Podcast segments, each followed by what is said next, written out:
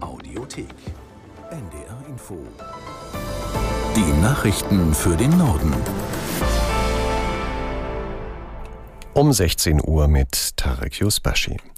Nach genau einer Woche ist die Waffenruhe zwischen der israelischen Armee und der Terrororganisation Hamas im Gazastreifen seit dem frühen Morgen beendet. Israel nahm eigenen Angaben zufolge die Angriffe wieder auf, nachdem zuvor eine Rakete aus dem Gazastreifen abgefeuert worden war.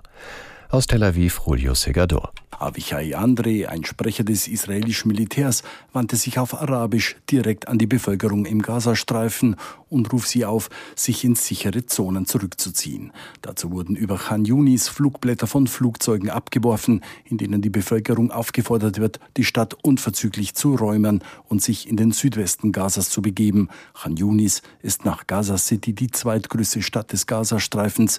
Normalerweise leben dort rund 230.000 Menschen. Derzeit dürften sich in der Stadt viele Hunderttausende mehr befinden. Israel hatte laut einem Bericht der New York Times schon vor einem Jahr Hinweise auf einen geplanten Großangriff der islamistischen Hamas.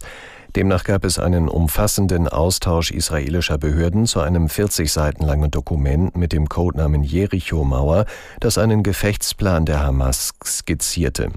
Dieser soll bis ins Detail dem Angriff geähnelt haben, den Terroristen dann Anfang Oktober aus dem Gazastreifen heraus ausführten.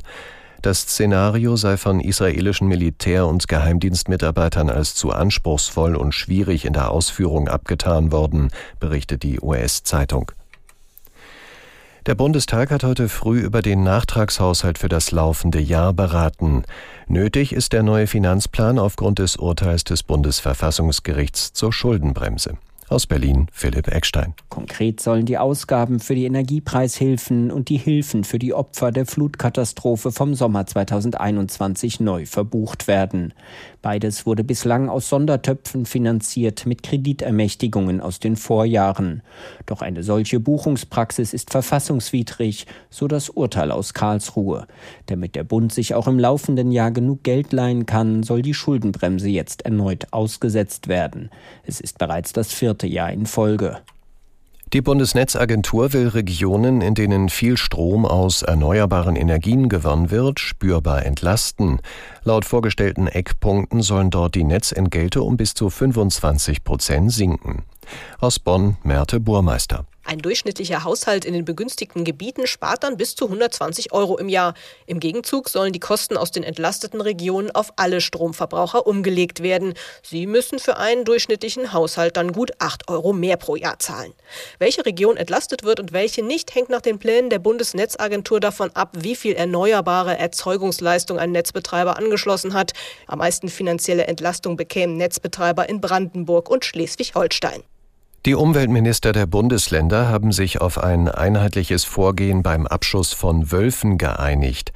Sie folgten den Vorschlägen, die Bundesumweltministerin Lemke im Oktober vorgelegt hat. Danach können diejenigen Wölfe, die Schutzzäune überwunden und Nutztiere gerissen haben, schneller als bisher getötet werden.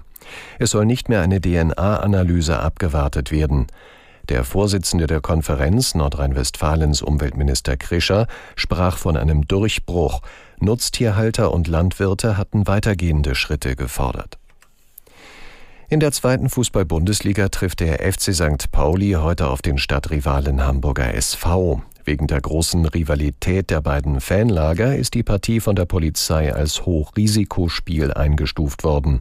Aus der Sportredaktion Michael Augustin. Dieses Derby ist gleichzeitig auch das Topspiel der zweiten Liga. St. Pauli ist Tabellenführer, drei Punkte dahinter der HSV auf Rang 2. Wir wollen uns die Stadtmeisterschaft zurückholen, sagt St. Paulis Trainer Fabian Hürzeler. Das letzte Duell im April gewann nämlich der HSV. Hürzeler hat fast alle Spieler zur Verfügung. Sein Kollege Tim Walter muss auf Stammkräfte wie Reis, Jatta und vermutlich auch Schonlauf verzichten.